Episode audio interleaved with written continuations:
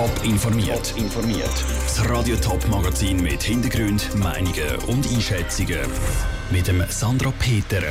Wie die Umsetzung vom neuen Asylgesetz im Kanton Zürich läuft und wie der Kanton St. Gallen will mehr Energie aus den Seen nehmen, das sind zwei von den Themen im Top informiert.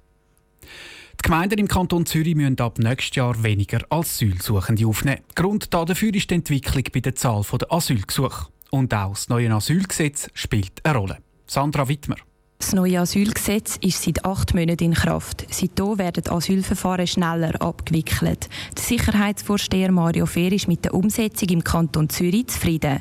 Die Gemeinden haben sich optimal darauf vorbereitet. Wir haben rasche, wir haben beschleunigte Verfahren. Es wird schneller entschieden, wer darf bleiben und wer nicht. Und die, die dürfen bleiben, werden der Gemeinde zuteilt, nachdem sie bei uns in den Durchgangszentren eine erste Erfahrung mit den schweizerischen Gegebenheiten bekommen haben. Die Gemeinden müssen ab nächstes Jahr pro 1000 Einwohner fünf Asylsuchende aufnehmen. Momentan ist es eine Person mehr.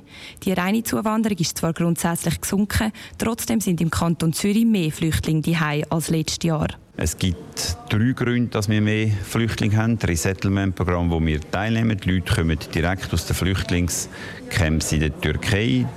Flüchtlinge haben überdurchschnittlich viele Kinder verglichen mit der Schweizer Wohnbevölkerung und es gibt viele Familienzusammenführungen. Der Kanton Zürich will diese Asylsuchenden in Zukunft besser integrieren.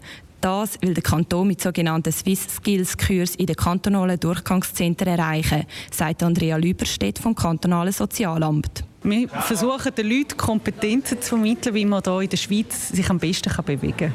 Und das heisst zum Thema Gesundheit oder wie funktioniert unser Schulsystem oder auf was muss man achten, wenn man mit Behörden zu tun hat. Die Kurse sind aber nicht auf Schweizerdeutsch, sondern in der jeweiligen Muttersprache. Eines der grösseren Probleme im Zürcher Asylbereich ist nach wie vor das Zurückschicken von kriminellen Flüchtlingen in gewisse Länder. Das, weil die Zusammenarbeit mit den Ländern nicht funktioniert. Das hat sich mit dem neuen Asylgesetz bis jetzt noch nicht verbessert. Sandra Wittmann hat berichtet. Im Kanton Zürich gibt es momentan knapp 18.000 Asylsuchende. Die meisten davon sind vorläufig Aufgenommene oder Flüchtlinge. Seit einem halben Jahr leiden am St. Galler Engelwies Schulhaus immer wieder Kinder und Lehrer an eitrigen Hautausschlägen. Mehr als zwei Dutzend Betroffene sind es bis jetzt. Darum greift jetzt der Kanton ein.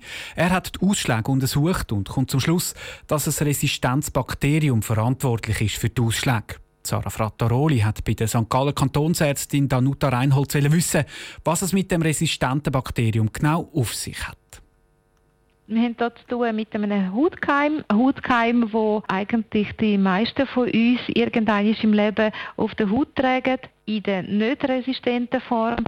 Da haben wir zu tun mit der resistenten Form. Die Hautkeime, die führen auch nicht resistent, können sie zu äh, kleinen Pusteln führen, kleinen Vereiterungen. Und das ist genau das Gleiche auch bei den äh, Antibiotikaresistenten. Sie sind jetzt also zur Erkenntnis gekommen, dass es eben am Primarschulhaus Engelwies St. Gallen eine Häufung von diesen Infektionsfällen gibt und dass die Infektionen von einem resistenten Bakterium ausgelöst werden. Sind das dann gefährliche Hautausschläge? Gefährlich, äh, ja und nein. Bei ähm, Personen, wo das Immunsystem gut funktioniert, kann das Immunsystem natürlich auch. Die Infektion, auch wenn es zum Beispiel bei einem Hautrissli äh, zu einer Infektion kommt, wo das Bakterium reinkommt, kann das ähm, der Körper zurückwehren äh, und, und äh, verhindern, dass, dich, dass es eine größere Vereiterung gibt oder dass das Bakterium sogar sich in der Blutbahn und sonst im Körper kann ausbreiten Wenn aber äh, eine Person ein Immunsystem hat, das geschwächt ist, dann kann es natürlich dazu kommen, dass auf der einen Seite äh, die Vereiterung ähm, recht ausbreitet äh, kann sein, also zum Beispiel, weiß auch nicht, äh, ein großer Teil von einem Unterschenkel einnimmt oder dass sich sogar die Bakterien dann in die Blutbahn äh, ausbreitet und dann sogenannte systemische Erkrankung machen, äh, zum Beispiel Lungenentzündung und so weiter. Der Keim grassiert jetzt seit mehr als einem halben Jahr an diesem Schulhaus St. Gallen. Bis jetzt haben sie das Problem noch nicht recht in den Griff bekommen. Was wird jetzt gemacht, damit die Kinder und die Lehrer dort eben nicht mehr an diesen Hautausschlägen leiden? Das erste äh, Handhygiene, Aber ähm, wir wissen, wie das ist mit der Handhygiene, oder? Man denkt vielleicht zwei Tage mal dran und am dritten Tag hat man es dann schon wieder vergessen. Und darum haben wir gesagt, wir jetzt einfach das ganze Kollektiv anschauen und nicht nur das Individuum im Vordergrund steht. St. Gallen Kantonsärztin Danuta Reinholz im Interview mit Sarah Frattaroli. In den nächsten Wochen untersucht der Kanton St. Gallen jetzt also jeden einzelnen Schüler und alle Lehrer am Primarschulhaus Engelwies. Seegemeinden im Kanton St. Gallen sollen in Zukunft mehr mit Seewasser heizen. Für das soll das Wasser aus dem Bodensee, Wallensee und dem Zürichsee gebraucht werden. So könnten die Gemeinden von einer klimafreundlichen Energieversorgung profitieren.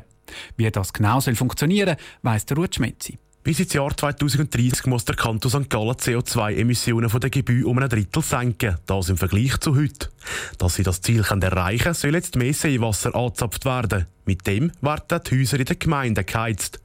Konkret heisst das, das Seewasser wird rausgepumpt und mit Hilfe einer Wärmepumpe wird dem Seewasser die Wärme entzogen, sagt Andreas Herold vom Amt für Wasser und Energie. Es ist wie ein umgekehrter Kühlschrank. Sie tun das Gas zusammenpressen und wenn Sie das Gas zusammenpressen, dann entsteht Wärme.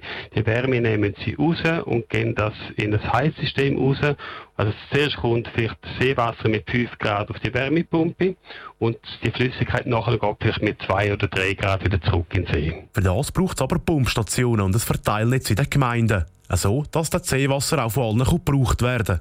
In das gleiche Netz sollen auch Firmen eingebunden werden. Die können dann zusätzlich ihre Abwärme einspeisen. Bis jetzt gehen die Firmen ihre Abwärme nämlich zurück in See. Und das ist völlig unnötig, sagt Andreas Herold. Darum wollten wir eigentlich entlang der See so Ringleitungen bauen, wo Wärme rausgenommen wird für Häuser, wo man heizen muss. Und dann die Industriebetriebe nehmen Kälte raus, um ihre Maschinen zu kühlen und geben Abwärme dann rein, die man wieder brauchen kann, um die Häuser zu heizen. Umsetzen müssen das Wärmesystem die einzelnen Gemeinden zusammen mit den Energieversorgern. Der Kanton hilft aber und kann sich auch finanziell daran beteiligen. Für den See hätte das Wärmesystem sogar einen positiven Effekt. Mit dem kalten Wasser, das von der Heizung in den See zurückfließt, kann der See abgekühlt werden. Das, weil sich die Seen in den letzten Jahren immer mehr erwärmt haben. Der Ruth Schmenzi hat berichtet. Dass so Wärmesysteme mit Seewasser auch gebaut werden, informiert der Kanton St. Gallen am Abend zur Rorschach Gemeinden und Bevölkerung. Im nächsten Frühling soll es die Informationsveranstaltungen auch am Wallensee und am Obersee geben. Top informiert, auch als Podcast. Mehr Informationen gibt es auf toponline.ch.